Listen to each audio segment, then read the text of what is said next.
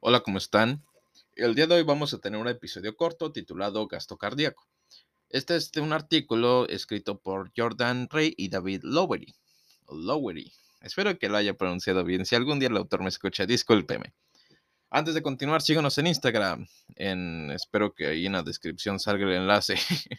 si no, eh, lo dejaré en la descripción de este pequeño podcast. Muchas gracias por escucharnos. Introducción. El gasto cardíaco, aquí llamado GC, saludos a GC, es la cantidad de sangre bombeada por el corazón por minuto y es el mecanismo por el cual la sangre fluye por todo el cuerpo, especialmente proporcionando flujo de sangre al cerebro y otros órganos vitales. La demanda de oxígeno del cuerpo cambia como durante el ejercicio y el gasto cardíaco, y se altera al modular tanto la frecuencia cardíaca como el volumen sistólico. Como resultado, la regulación del gasto cardíaco está sujeta a un mecanismo complejo que involucra las vías de señalización del sistema nervioso autónomo, endocrino y parácrino. Debido a que cada tejido del cuerpo depende del corazón que bombea sangre para nutrirse, cualquier disfunción cardiovascular tiene el potencial de resultar en una morbilidad y mortalidad significativas. La enfermedad cardíaca afecta a casi 30 millones de estadounidenses cada año y es la principal causa de muerte en los Estados Unidos. El grado de deterioro funcional se puede evaluar mediante una variedad de métodos que guían el diagnóstico, el pronóstico y el tratamiento. Como médico, uno se encontrará con enfermedades cardíacas en el curso de la práctica y debe estar familiarizado con los conceptos básicos de la función cardíaca.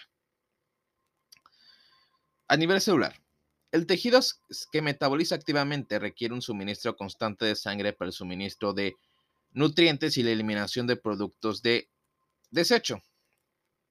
En condiciones ideales, el suministro de sangre al tejido se adapta a la tasa de consumo de oxígeno para permitir que los procesos bioquímicos avancen a velocidades óptimas. Las situaciones que resultan en un suministro de sangre insuficiente ralentizan o detienen por completo las reacciones vitales. Más específicamente, la, perfusión suprime. Ah, ok, más específicamente, la perfusión deficiente hace que las células cambien a vías metabólicas anaeróbicas que conducen a la generación de ácido láctico y otros componentes bioactivos. Los efectos de la acumulación de metabolitos tóxicos incluyen pH celular reducido, desnaturalización de enzimas y potenciales de membrana alterados.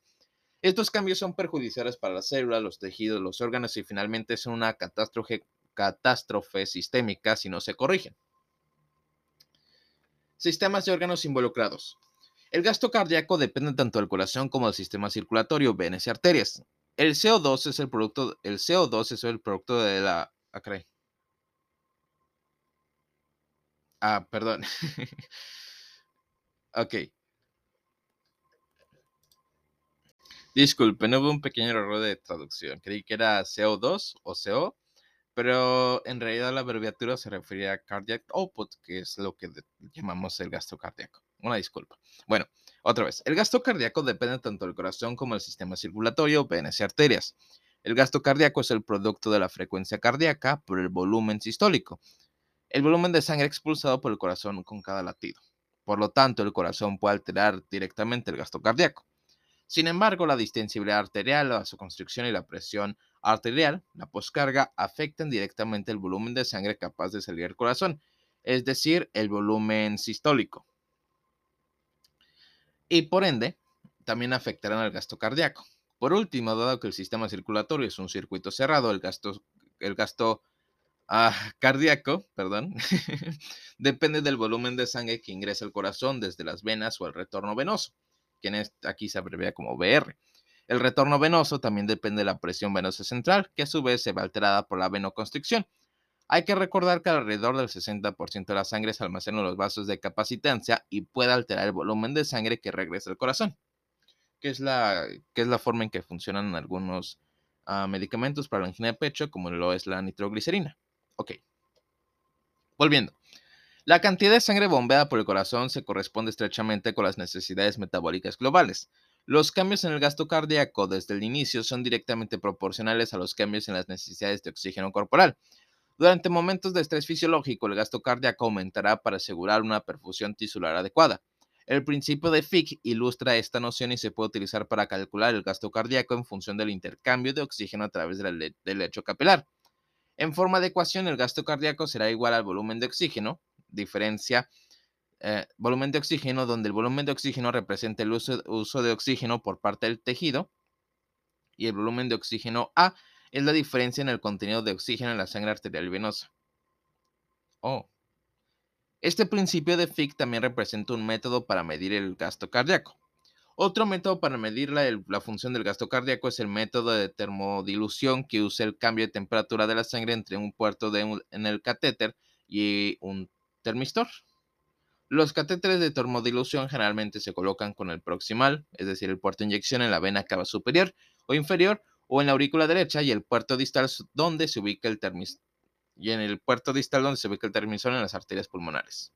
El gasto cardíaco se altera dinámicamente por cambios en la presión arterial media, MAP, y la resistencia periférica total, o la resistencia vascular sistémica. Esto se puede representar como el gasto cardíaco será igual a la presión arterial media sobre la resistencia periférica total. Pero ¿cuál es el mecanismo? El gasto cardíaco es el producto de la frecuencia cardíaca, FC, y el volumen sistólico, SV, y se mide en litros por minuto. La frecuencia cardíaca se define más comúnmente como la cantidad de veces que late el corazón en un minuto. El volumen sistólico es el volumen de sangre expulsado durante la contracción ventricular o por cada latido del corazón. No toda la sangre que llena el corazón al final de la diástole, es decir, el volumen diastólico final o EDV, puede expulsarse del corazón durante la sístole. Así, el volumen que queda en el corazón al final de la sístole es el volumen sistólico final, ESV. Así, el volumen sistólico no es igual al volumen telediastólico, sino a la EDV, es decir, al volumen diastólico final menos el, el volumen sistólico final. Ok. Entonces, el ritmo cardíaco y el volumen sistólico se ven afectados simultáneamente por varios factores. El gasto cardíaco en humanos es generalmente de 5 a 6 litros por minuto en reposo, a más de 35 litros por minuto en atletas de élite durante el ejercicio. ¡Wow! La frecuencia cardíaca estará, determinada entonces por las señales del nódulo sinoauricular, que se despolariza automáticamente a una frecuencia intrínseca de 60 a 100 veces por minuto. El, el, volumen sistólico es el otro determinante principal del gasto cardíaco y también se ve afectado por varios factores. La cantidad de sangre expulsada en cada latido depende de la precarga, la contractibilidad y la poscarga. La precarga representa todos los factores que contribuyen a la tensión muscular pasiva en los músculos en reposo. La precarga es proporcional al volumen ventricular al final de la diástole o la cantidad de sangre en los ventrículos inmediatamente antes de la sístole. Los mayores volúmenes de sangre al final de la diástole que regresan al corazón aumentan el estiramiento pasivo de los músculos del corazón. Esto a su vez da como resultado que los ventrículos que se contraigan con más fuerza, un fenómeno llamado ley del corazón de Frank Starling. La contractibilidad describe la fuerza de contracción de los miocitos, también conocida como inotropía a medida que aumenta la fuerza de contracción, el corazón puede expulsar más sangre del corazón y por lo tanto aumenta el volumen sistólico. El determinante final del volumen sistólico es la poscarga. La poscarga representa todos los factores que contribuyen a la tensión total durante la contracción isotónica. Como tal, la poscarga puede estar relacionada con la cantidad de resistencia sistémica que los ventrículos deben superar para expulsar la sangre a la vasculatura. La poscarga es proporcional a las presiones arteriales sistémicas y está inversamente relacionada con el volumen sistólico, a diferencia de la precarga y la contractibilidad. El gasto cardíaco puede incrementarse mediante una variedad de métodos de señalización que incluyen la mejora del tono simpático, la secreción de catecolaminas y la circulación de la hormona tiroidea. Estos mecanismos aumentan la frecuencia cardíaca al ejercer efectos positivos a través de la cronotropía, es decir, sincronización, la dromotropía, la velocidad de conducción y la lucitropía, la tasa de relajación del miocardio. Estas influencias también aumentan la precarga a través del aumento del retorno venoso a través de la vasoconstricción mediada por receptores. Además, la contractibilidad mejora mediante el mecanismo de Frank-Starling y también mediante la estimulación directa con catecolaminas. Los efectos opuestos sobre, la, sobre el heart rate, el heart rate y el volumen sistólico ocurren cuando el tono parasimpático sistólico, volumen, ocurren cuando el tono parasimpático se fortalece en respuesta a la disminución de los requerimientos de oxígeno. Fisiopatología. El deterioro de la función cardíaca puede surgir a través de una variedad de mecanismos fisiopatológicos. Las etiologías comunes incluyen hipertensión, enfermedad coronaria, problemas congénitos, isquemia, infarto en miocardio, insuficiencia cardíaca congestiva, shock, arritmias, enfermedades genéticas, anomalias estructurales, derrames pericárdicos, embolia, taponamiento y muchas otras. Dependiendo del curso temporal, no todas estas dolencias se presentan con efectos clínicamente aparentes. Pueden pasar décadas hasta que problemas crónicos como la hipertensión o la aterosclerosis coronaria causen síntomas perceptibles. Sin embargo, es importante comprender que todas las enfermedades debidas a una disfunción cardíaca comparten una capacidad comprometida de la capacidad del corazón para suministrar oxígeno al cuerpo de manera efectiva. O. Significancia clínica. Las enfermedades cardiovasculares causan una, de cada seis muertes en Estados Unidos en 2006 y, cada año alrededor de 795 mil personas sufrirán accidentes cerebrovasculares. El deterioro cardíaco ocurre tanto de forma aguda como crónica. Los principales factores de riesgo modificables incluyen valores elevados de lípidos, diabetes, sobrepeso y obesidad. La prevención primaria para el público en general debe centrarse en mantener un índice de masa corporal, es decir, un IMC inferior a 25 kilogramos metro. Consumir una dieta saludable, evitar el tabaco, la presión arterial inferior a, presión arterial inferior a 140 sobre 90 milímetros de mercurio, colesterol LDL inferior, eh, eh, a 130 miligramos por decilitro, colesterol HDL superior a 35 miligramos sobre decilitro y hemoglobina glucosilada inferior a 6.5. La prevención secundaria incluye ayudas para dejar de fumar, agentes hipoglucemiantes, antihipertensivos, terapias que alteran los lípidos, pérdida de peso y modificación de la dieta.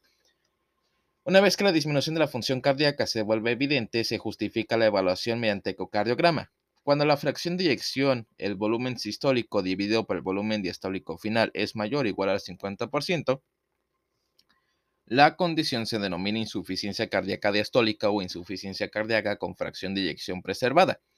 Por lo general, en este caso, la disfunción se debe a que el ventrículo se vuelve rígido y no puede relajarse normalmente durante la diástole. Debemos tener en cuenta que una fracción de eyección normal es del 55 al 65%. Con una disminución de la fracción de eyección menor o igual al 40%, la condición se convierte en insuficiencia cardíaca sistólica o insuficiencia cardíaca con fracción de eyección reducida. En este caso, esto se debe a que el corazón no puede contraerse con suficiente fuerza durante la sístole. Sin embargo, existe una, fuerza de una nueva clasificación de la insuficiencia cardíaca en el rango medio de la, de la fuerza de eyección. Las intervenciones para cada diagnóstico son variables y complejas, pero el objetivo de cada una es preservar la función, minimizar los síntomas y prevenir la progresión de la enfermedad. La insuficiencia cardíaca aguda con gasto cardíaco reducido y la capacidad de perfundir tejidos se denomina shock. Existen cuatro categorías principales basadas en el origen, cardiogénico, distributivo, hipovolémico y obstructivo. La terapia para cada clase de insuficiencia cardíaca aguda se guía por la etiología, la sintomatología y las características del paciente.